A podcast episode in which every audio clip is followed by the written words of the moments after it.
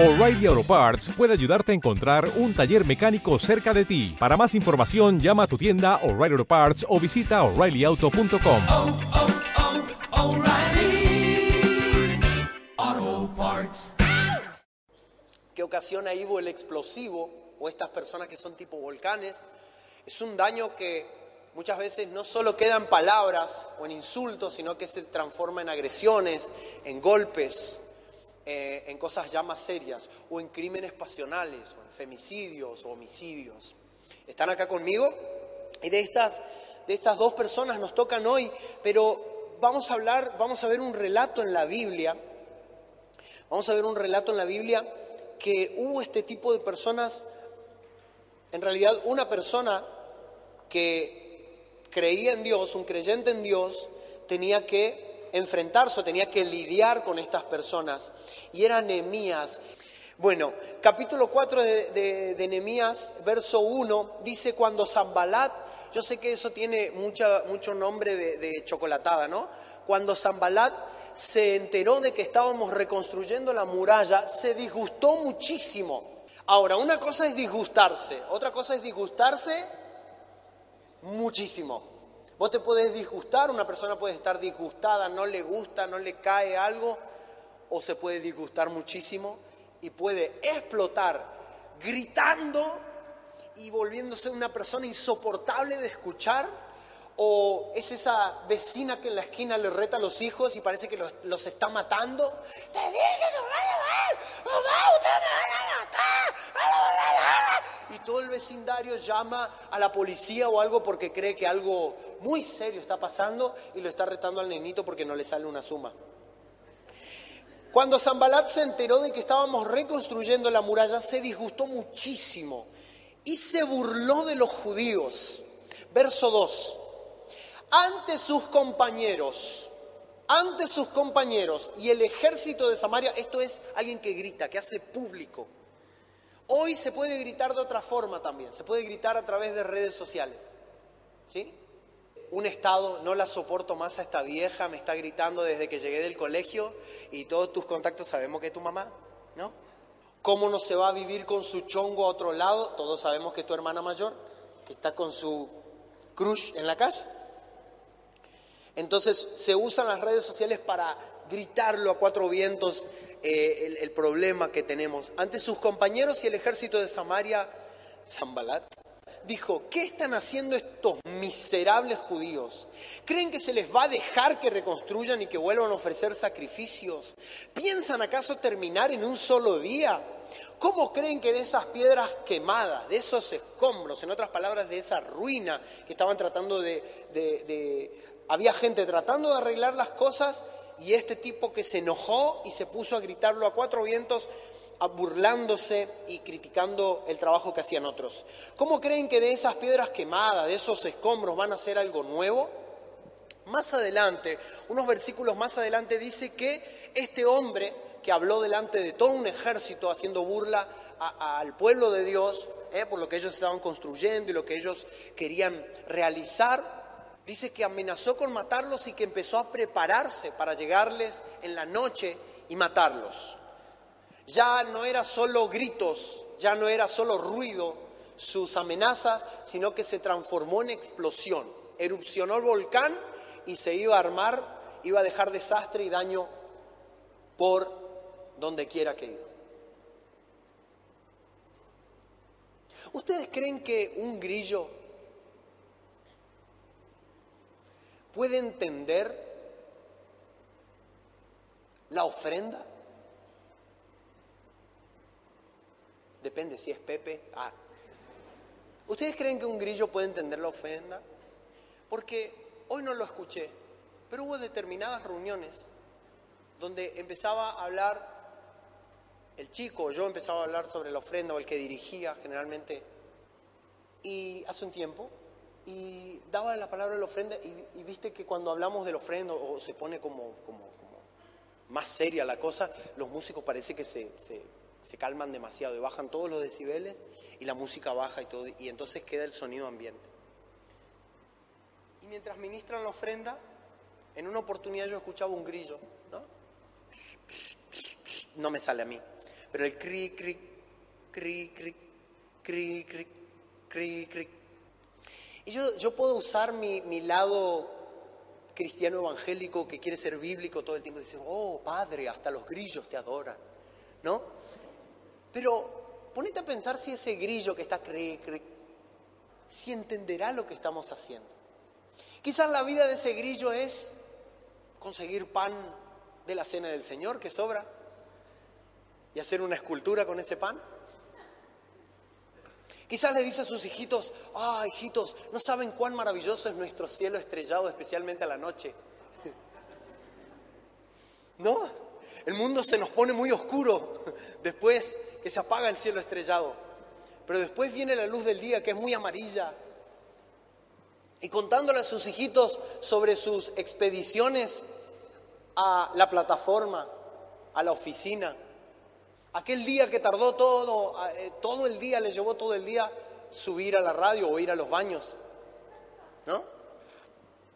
Y le cuenta a sus hijitos ese grillo sobre su universo de cielo raso blanco, donde suele haber música y gritos y aplausos y, y les dice, este es nuestro mundo, este es nuestro universo y no hay nada más.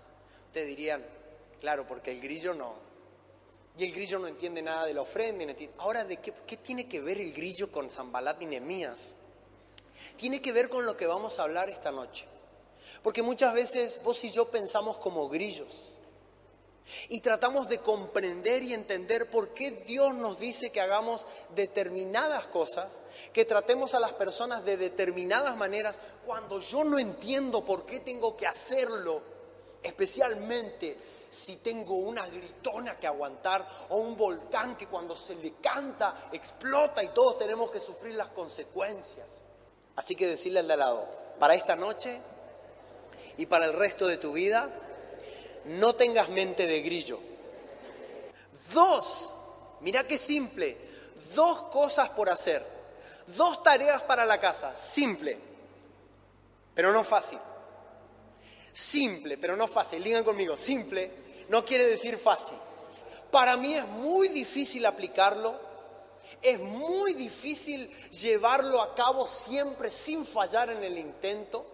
Y lo primero que vamos a a tomar como tarea, como dirección de Dios en lo que tenemos que hacer con respecto a los gritones, a los volcanes, a los explosivos, a los controladores. ¿Se acuerdan del primer sábado? Los controladores, los manipuladores, aquellas personas que nos presionan, nos presionan, nos presionan, nos persiguen como Saúl a David. ¿Se acuerdan? ¿Cómo manejarnos con ello? Lo primero que tengo que hacer, si quiere anotarlo, es, creo yo, sencillo de recordar. No al chisme. Decirle al de lado, no al chisme. Siempre cuando tenemos un problema con alguien, cuando alguien nos ofende, cuando alguien nos lastima, nos hiere, ¿qué hacemos? Buscamos gente que comprenda nuestra herida, buscamos gente que entienda cómo se desubicó con nosotros, que no tenía por qué decirnos lo que nos dijo, ¿sí o no? Buscamos personas para hablar sobre una persona en lugar de ir a hablar con la persona sobre el problema, ¿sí o no?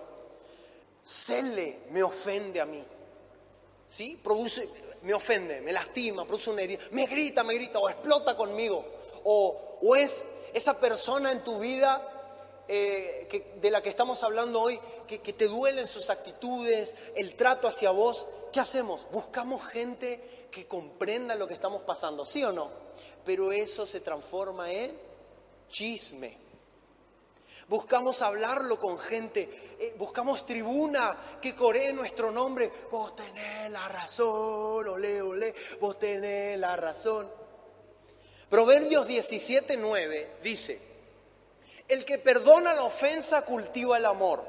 El que insiste en la ofensa divide a los amigos.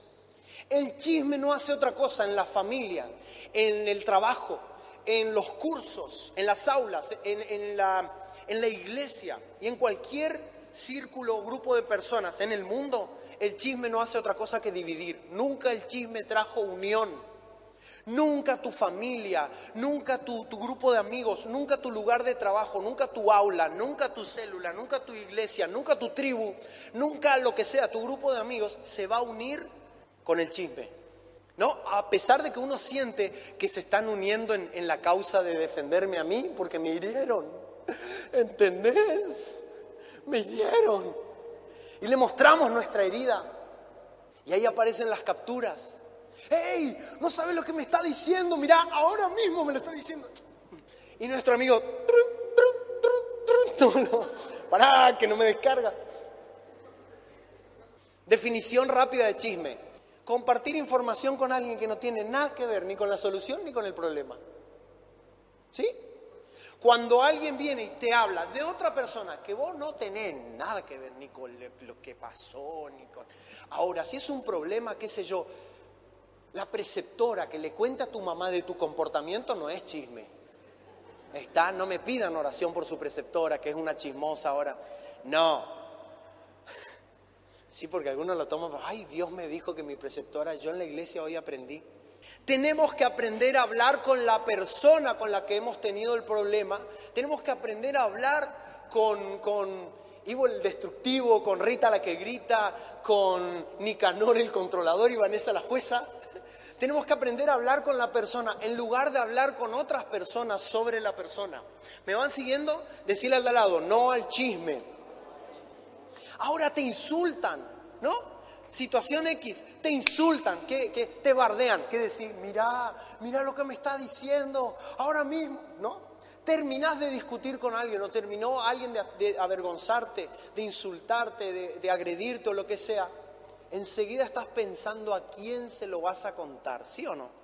Nosotros decimos para encontrar consuelo, para encontrar... No, porque mi mejora es, ¿no? Mi mejoro, eh, yo tengo mi amiga, mi amigo, mi confidente, ¿ok? Y buscamos una especie de consuelo en otras personas sobre el problema que tenemos con alguien. Pero eso es una especie de represalia hacia la otra persona. Porque mentalmente nosotros estamos tratando de quedar como las víctimas de este maltrato. ¿no? Entonces venimos y contamos toda nuestra versión. Me dijo esto, y bueno, sabéis, yo le vi, le vi porque me miró así, y me miró de arriba abajo, y después me hizo, "Mm", y después se fue, y después, ay, ay, sí, yo el otro día le vi que sacó la lengua mientras comía ñoqui. Sí, viste, ay, hasta cuando come ñoqui te saca, no, es terrible, ¿no? Y empieza. El chisme nunca trae unidad.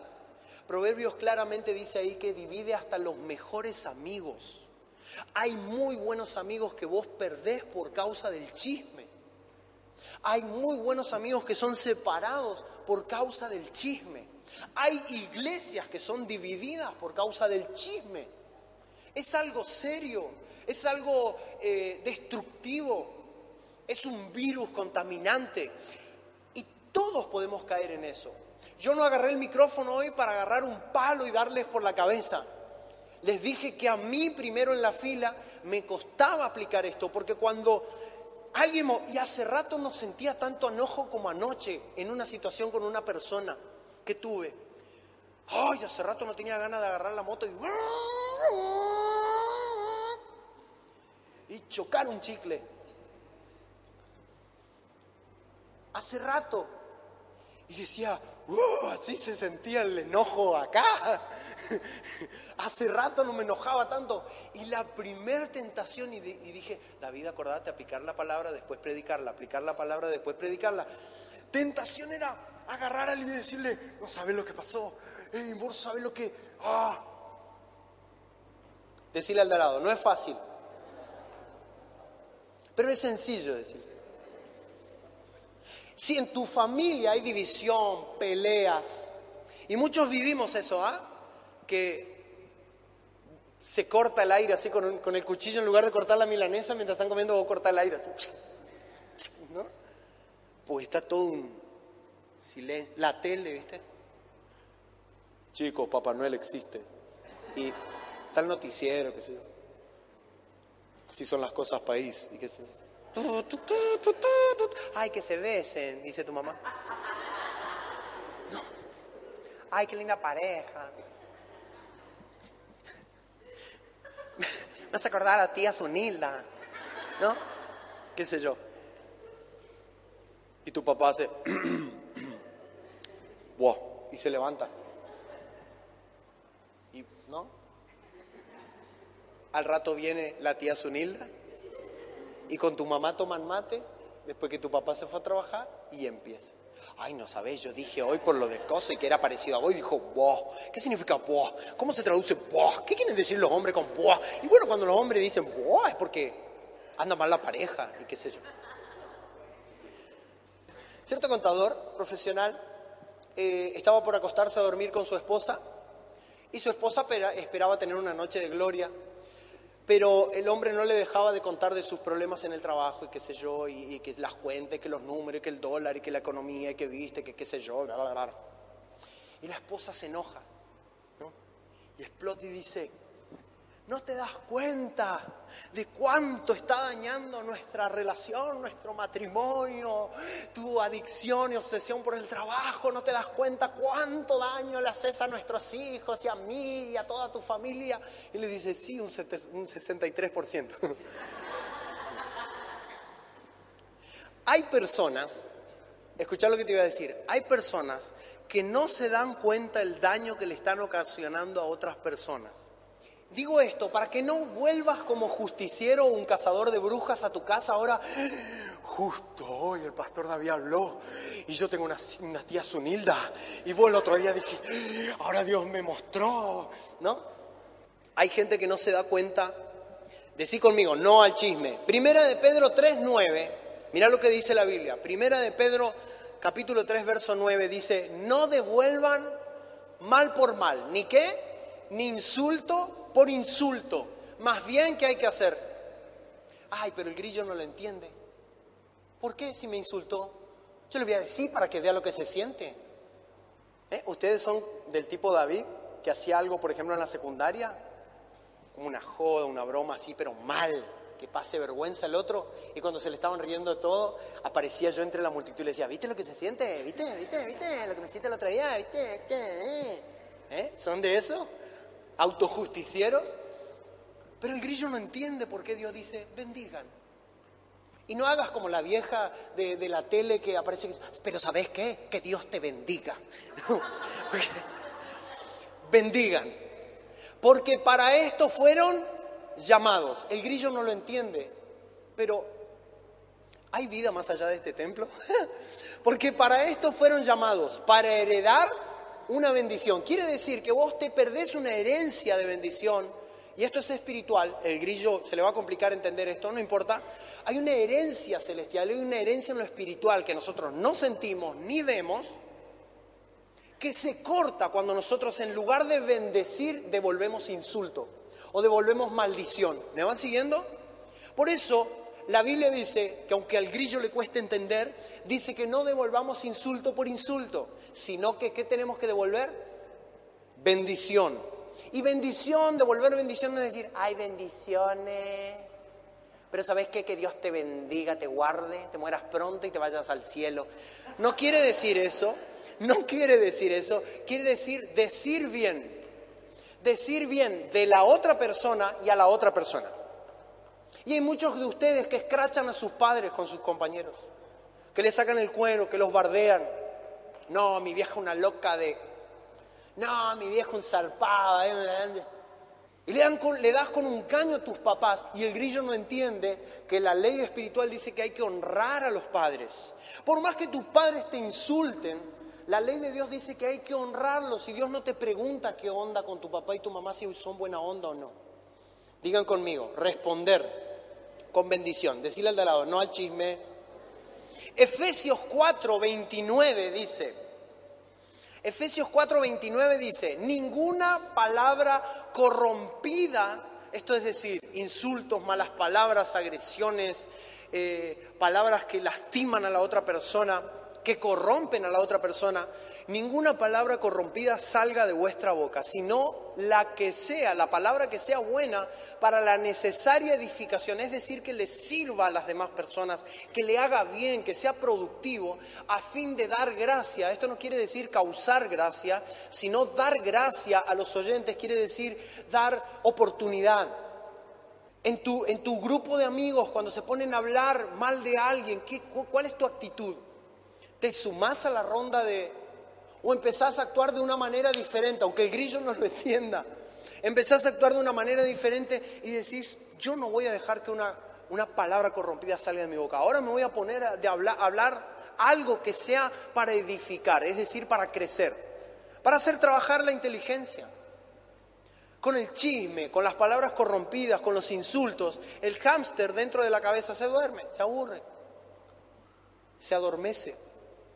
Pero cuando vos empezás a hablar de una manera que edifica, que es productiva y que da gracia, oportunidad a las demás personas de crecer, de avanzar, de salir por ahí de la situación que están o de divertir, pero sanamente, estás, no estás pensando como grillo. Versículo 30 dice, y no contristen al Espíritu Santo de Dios, con el, con el cual ustedes fueron sellados para el día de la redención. Esto es importante porque, escuchen, como iglesia, esto es como iglesia, si vos venís los sábados porque querés escuchar y qué sé yo, y te interesan los temas que hablamos y, las, cosas que, se enseñan o que encontramos en la Biblia acá y está bueno y qué sé yo, y la pasás bien y venís con amigos, está bien.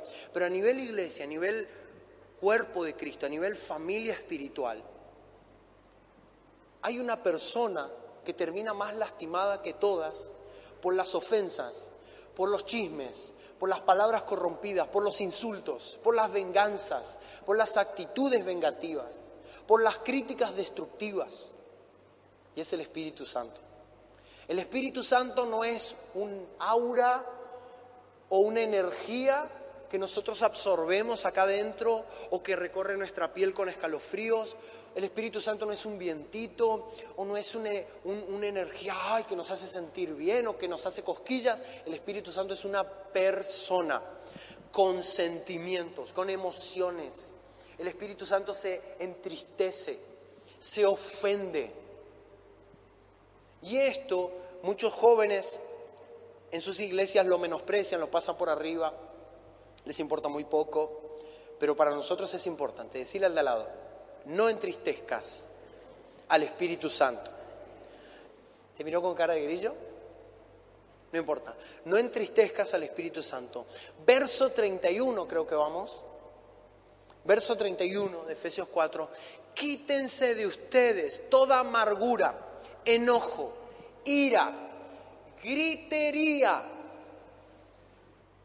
Quítense de ustedes toda amargura, enojo, ira y gritería y maledicencia, esto es maldecir a otros, hablar mal de otros y hablar mal hacia otros, y toda malicia.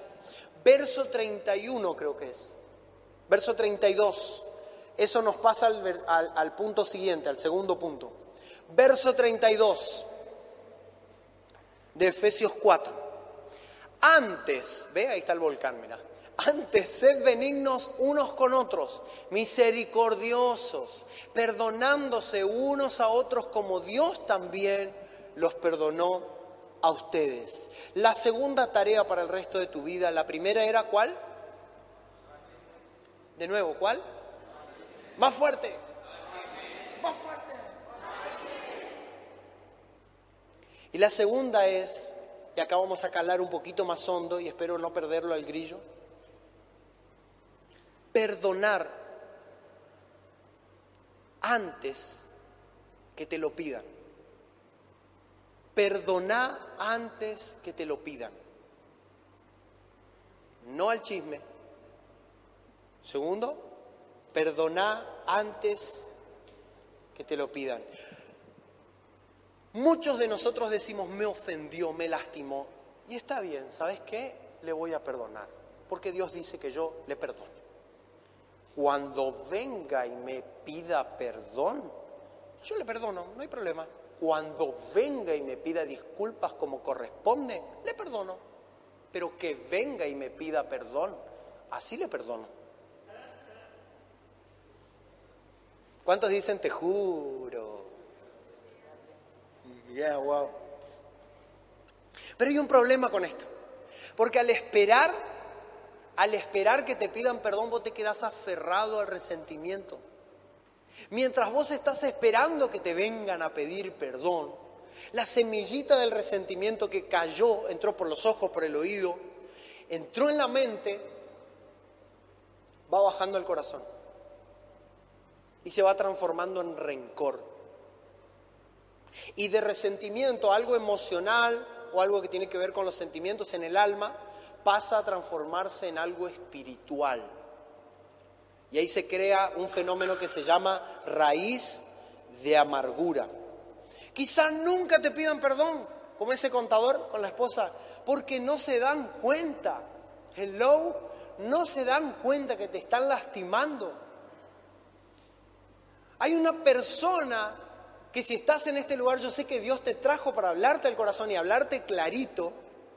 Y bendito sea Dios por su palabra porque tiene consejos para que nosotros nos manejemos en esta vida y no nos quedemos en una linda experiencia, sino que aprendamos una nueva manera de vivir. Hay personas que vos no bancás, no aguantás, no lo soportás y ellos ni están enterados. Ni saben. Se enteran porque alguien les dice, che, no te aguanta la fulana vos. ¿Ah, sí? ¿Por qué? Y si y vaya a ver la salud emocional de ese chico, de ese chico, ay, ¿en serio? ¿La ofendí? ¡Ah, vení! O si no dice, ah, ¿qué me importa? Quizás nunca te van a pedir perdón. No, yo voy a esperar que me venga. Cuando venga y me pida perdón por lo que me hizo, ahí, quizás nunca pase.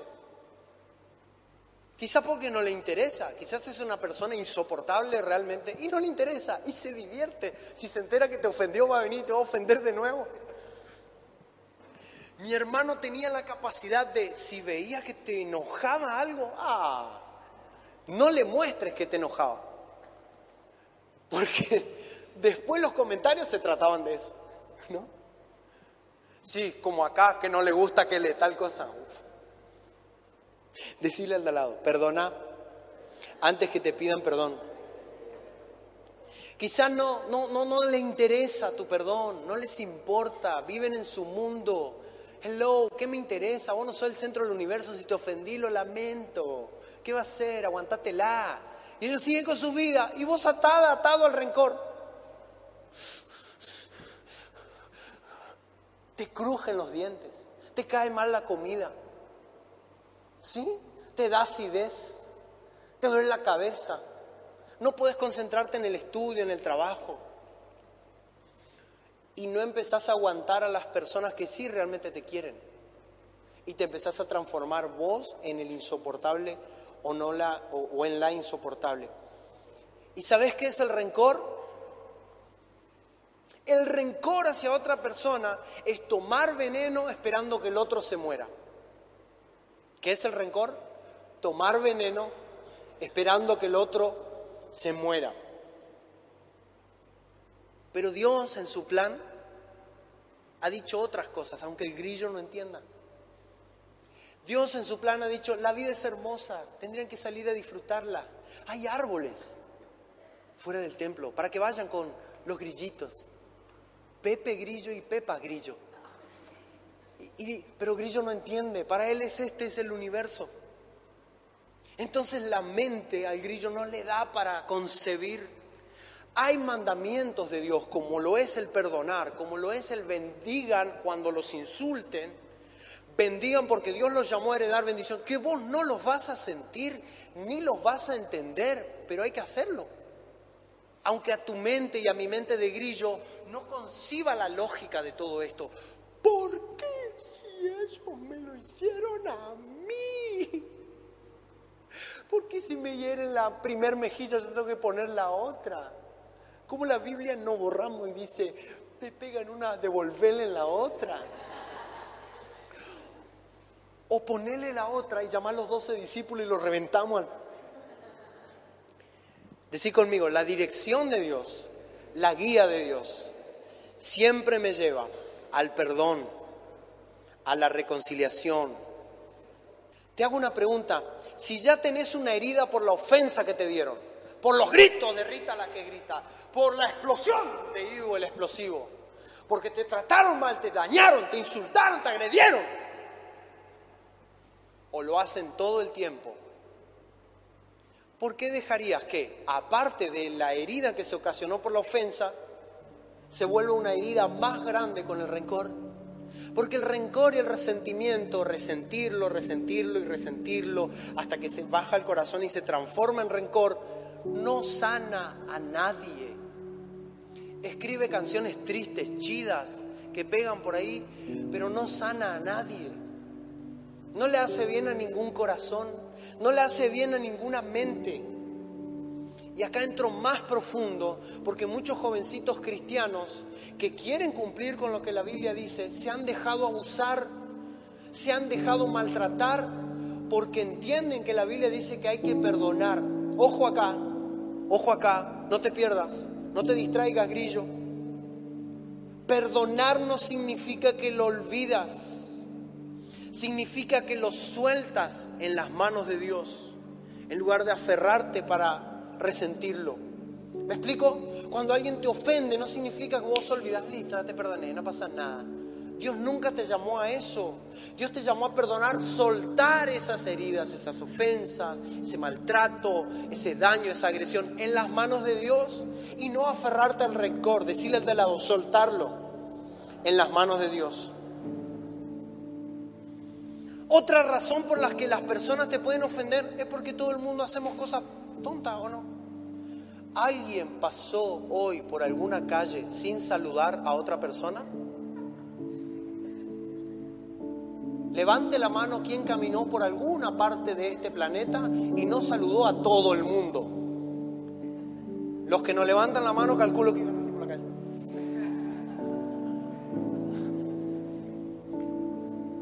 Señor que trabaja en la cloaca. Levanten la mano. A ver. ¿Quién pasó por algún lugar hoy en de este mundo y no saludó a alguien? Y hay gente que se ofende porque no la saludan. ¿Sí o no? ¿Conocen a esa gente? No miren a nadie, no coden. Todos hacemos cosas tontas. Todos por ahí decimos algo desubicado que a otro le cae mal. Todos venimos con un chiste cuando alguien está de duelo. Negra, ¿querés bailar conmigo? Le dijo un tipo. a- Le contestaron, primero, esto no es un boliche, es un velorio. El Ave María no se baila. Y yo no soy negra, soy el sacerdote. Todos hacemos cosas tontas en algún momento, nos equivocamos. Hello, somos imperfectos. No, hay que, no nos tiene que salir todo bien. Relájate porque va a haber un- a lo largo de tu vida hasta que seas una viejita chiripiorca así y un viejito así con, con garrotera. Vas a ofender a miles de personas. Aunque no quieras hacerlo, esto no quiere decir, bueno chicos, salgan, viva la vida y ofendan y que los demás se maten si quieren. No estoy diciendo eso, estoy diciendo que pienses en que vos en algún momento vas a tener una actitud, una mirada, un gesto, vas a decir algo, vas a hacer algo que a otro lo va a ofender. Y quizás hubo personas que hicieron cosas tontas como vos y yo las podemos cometer y te ofendió. Pero ellos no son los presos.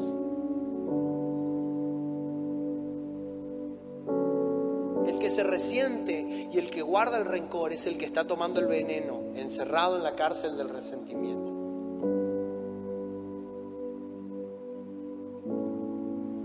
Colosenses 3:13. Les voy a compartir, les voy a abrir mi corazón y les voy a compartir un ejercicio práctico que yo tengo. Cuando viene una ofensa, cuando viene una situación en la que te sentís agredido, insultado, avergonzado, sean comprensivos con las faltas de los demás. ¿Cómo hay que ser?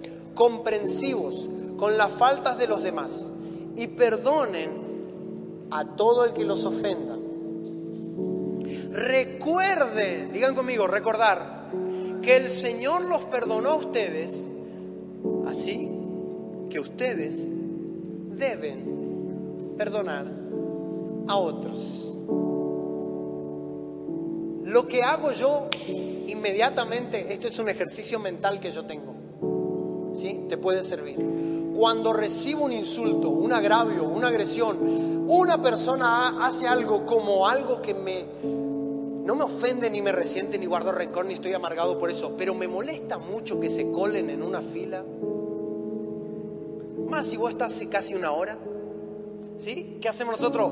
¡Eh, eh! ¿Sí o no? Allá atrás, ¿eh? ¡Eh! Empezamos todos.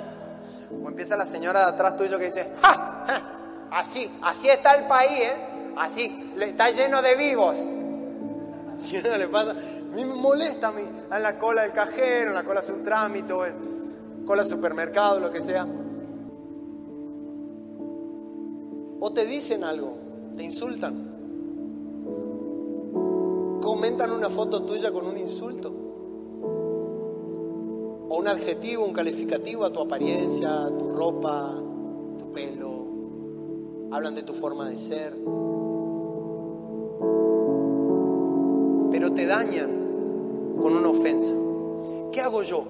Aplico rápidamente llamada de emergencia SOS. Colosenses 3:13. Recuerden que el Señor los perdonó a ustedes. Vos esta noche yo sé lo que me vas a decir, lo mismo que yo dije todas las veces que Dios me dijo que tenía que perdonar, que tenía que dejar el resentimiento, que tenía que cortar con la raíz de amargura y el rencor. Me lo dijeron a través de prédicas, lo leí en libros, lo leí en la Biblia, me lo predicaron, me lo aconsejaron, me lo dijo Dios en un devocional, en la oración, en la adoración, donde sea. ¿Cuál fue mi respuesta? Me cuesta mucho. ¿Eh? Duele mucho, cuesta mucho. Pero vos no sabés lo que me hicieron a mí. No sabés lo que me, me cuesta a mí perdonar. Entonces, cuando venga una ofensa, ahora vamos a orar por si la ofensa ya vino hace 25 años y se sembró y se hizo un ombú de amargura ahí adentro. Vamos a orar. Pero cuando suceda ahora, cuando termine la reunión, cuando suceda ahora, cuando salgas, cuando vuelvas a tu casa, mañana, en tu domingo, el lunes, en el colegio, en la escuela, cuando suceda, haz este ejercicio. Recordá cuánto le costó a Dios perdonarte. Recordá cuánto le costó a Él, cuánto sufrimiento le costó a Él perdonarte. Trae a tu mente rápidamente la imagen de la cruz del Calvario. Y decís, y decís, pensá rápido, porque dice, recuerden, un recuerdo es, tax, lo pienso, traigo la imagen. A Jesús allí colgado en la cruz del Calvario, pagando el precio más alto por nuestro perdón. Cuando nosotros ofendemos a Dios, sabiéndolo o no sabiéndolo. ¿Están acá conmigo? Decirle al de al lado, recordá cuánto le costó a Dios perdonarte.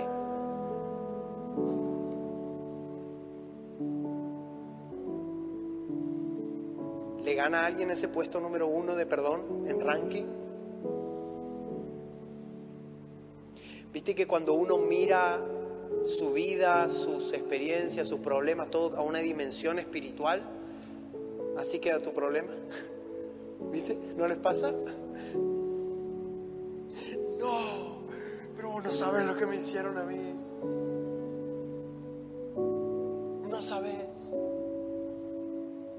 Mira el puesto número uno. Nadie se lo va a sacar.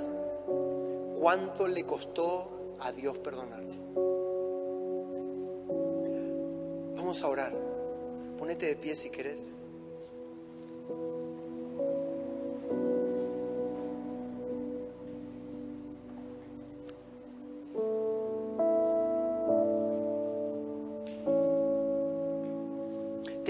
Cierres tus ojos y que te tomes unos minutos con Dios. Nosotros venimos a este lugar para tener una, un encuentro con una persona, para encontrarnos con una persona, más allá de nuestros amigos, los chicos de la iglesia, la música, lo que se enseña. Venimos a encontrarnos con una persona que se entristece, con una persona que siente, con una persona que por más que sea invisible, es real y se puede tener una relación con esa persona y esa persona quiere ser tu maestro, tu guía, tu mejor amigo. Cuando recibas un insulto, cuando te traten mal, cuando los gritos ya sean insoportables o la explosión te haya causado tanto daño, no vayas corriendo a buscar personas para contarle lo que te hicieron, para que escuchen cómo estás sufriendo, sino que corras a los brazos de una persona que sabe lo que se siente, ser dañado, ser burlado, ser agraviado, ser insultado, ser avergonzado, ser traicionado, ser desilusionado, ser menospreciado, ser no escuchado, que corras a los brazos de esa persona que es Jesús y su espíritu está en este lugar. Es más real que el aire que respiramos. Y cada oración que sale de tu boca y de tu corazón, Él la escucha, la toma la toma muy en serio. Y créeme que Él, no tenés que contarle ninguna novedad a Él. Él estuvo cuando sucedió el abuso, cuando sucedió el insulto, cuando sucedió el agravio, el daño, la agresión. Él estuvo ahí. Y la Biblia dice que no tenemos un sacerdote que no entiende lo que nos pasa, sino que tenemos uno que se compadece de lo que nos pasa. Fue tentado en todo, fue tentado a vengarse, fue tentado a guardar rencor, fue tentado a devolver mal por mal.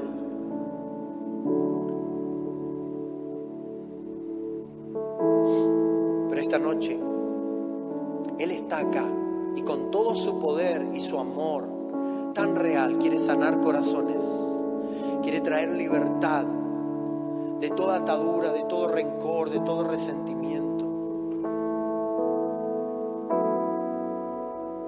Yo quiero orar por vos, pero así, donde vos estás. Así que quiero que levantes bien alto tus manos. Si vos decís, yo, yo necesito ese toque sanador en mi corazón.